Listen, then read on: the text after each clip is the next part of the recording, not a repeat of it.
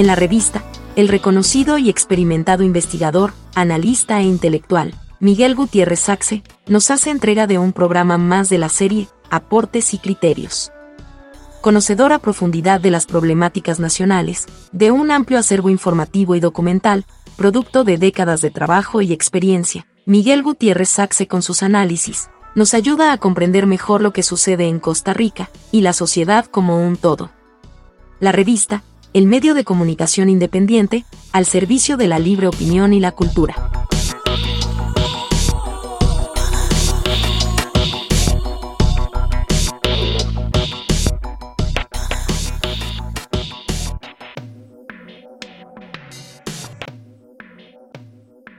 En el 2005, a solicitud del presidente de la República, el Consejo Nacional de Rectores decidió asumir el reto de darle seguimiento a la educación y aportar criterios y fundamentos para repensar el sector. CONAR el encargó al Estado de la Nación que organizara de manera plural e independiente un diálogo y un informe sobre el estado de la educación. Así que este esfuerzo, desde entonces, depende de un consejo consultivo integrado por unas 30 personas que definieron un marco conceptual inicial del informe y que establecen cada dos años los alcances de cada edición. Este es el mecanismo responsable y muy plural en el que se desarrolla este informe, ya con nueve ediciones publicadas. La crítica es siempre bienvenida. La independencia del informe ha sido garantía de pertinencia y calidad. Ante insinuaciones es oportuno recordar ese origen y sus características. Desde hace años el informe llama la atención sobre problemas severos y graves. Permítame invocar una larga cita comienza. El octavo informe Estado de la Educación alertó hace dos años acerca de una grave crisis en los ciclos preescolar básico y diversificado del sistema educativo público debido al golpe combinado de rezagos históricos y de los efectos del apagón educativo ocurrido entre 2018 y 2021. Desde entonces, la crisis de gestión, recursos y resultados educativos se profundizó. Entre el 2021 y el inicio del 2023, nuevas caídas de la inversión por persona en educación hicieron retroceder al país hacia los niveles que se tenía 10 años atrás. Hubo un deterioro de los salarios reales del magisterio recortes en los programas de equidad, en la construcción y mantenimiento de infraestructura y el desarrollo profesional docente. En el ámbito de la gestión, el Ministerio de Educación Pública ha sido incapaz de planificar y ejecutar planes remediales para el día después del apagón y no ha logrado sentar las bases para una recuperación futura. Han primado, por el contrario, cambios de rumbo que generan incertidumbre en áreas clave como la macroevaluación, la informática educativa y la educación técnica. La gestión educativa está incumpliendo y omitiendo cada vez más los acuerdos nacionales en el ámbito educativo, forjados a lo largo de décadas que establecieron un norte para la política pública. Hasta aquí la cita del noveno informe.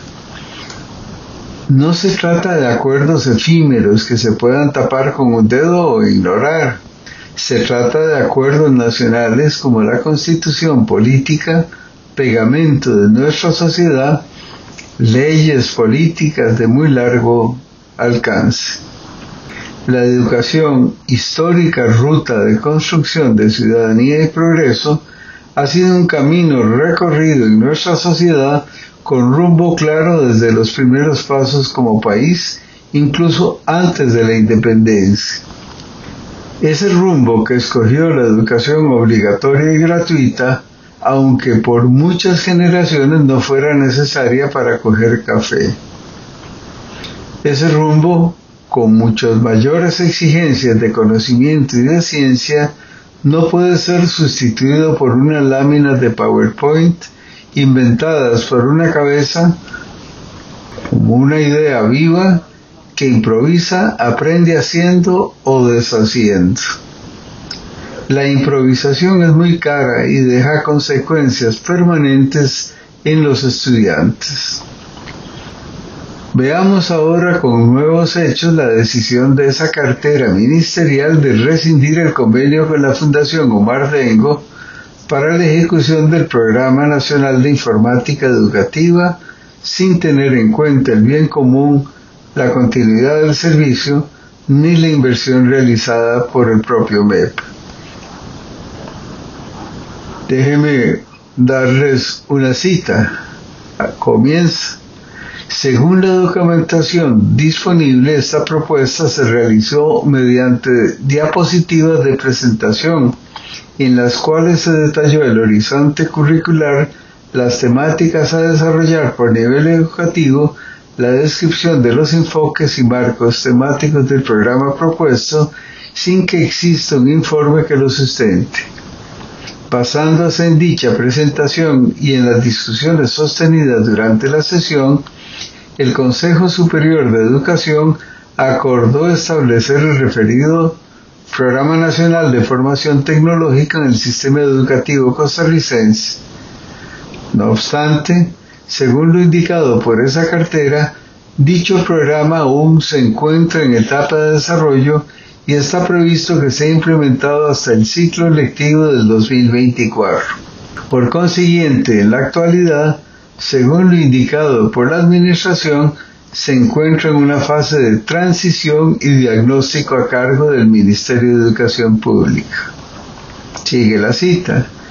Los hechos descritos evidencian la falta de planificación relacionada con la creación del programa, del nuevo, en el sistema educativo costarricense. En el tanto se dejó sin efecto el anterior PRONI, mientras el Ministerio se encuentra en la elaboración y estructura del nuevo programa y no se han recuperado, oígase bien, la totalidad de los activos en custodia de la Fundación Omardengo, ni se ha definido la logística, no solo para la recepción de estos bienes, sino también para la disposición y aprovechamiento de los estudiantes.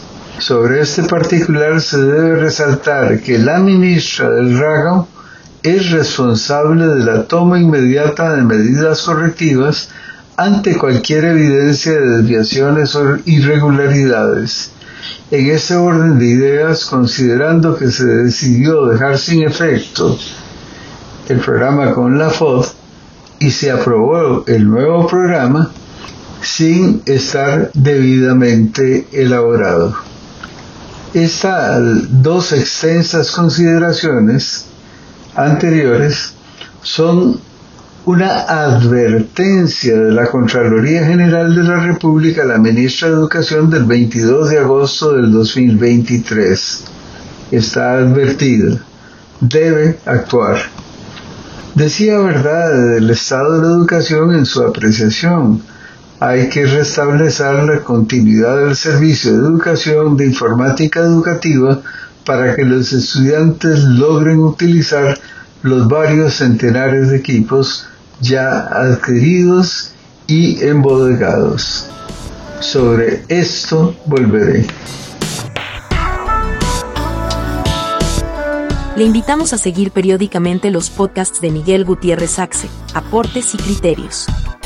Puede encontrarnos en las principales plataformas de redes sociales, como la revista CR, el medio digital independiente para la opinión, el análisis, la información de actualidad y la cultura.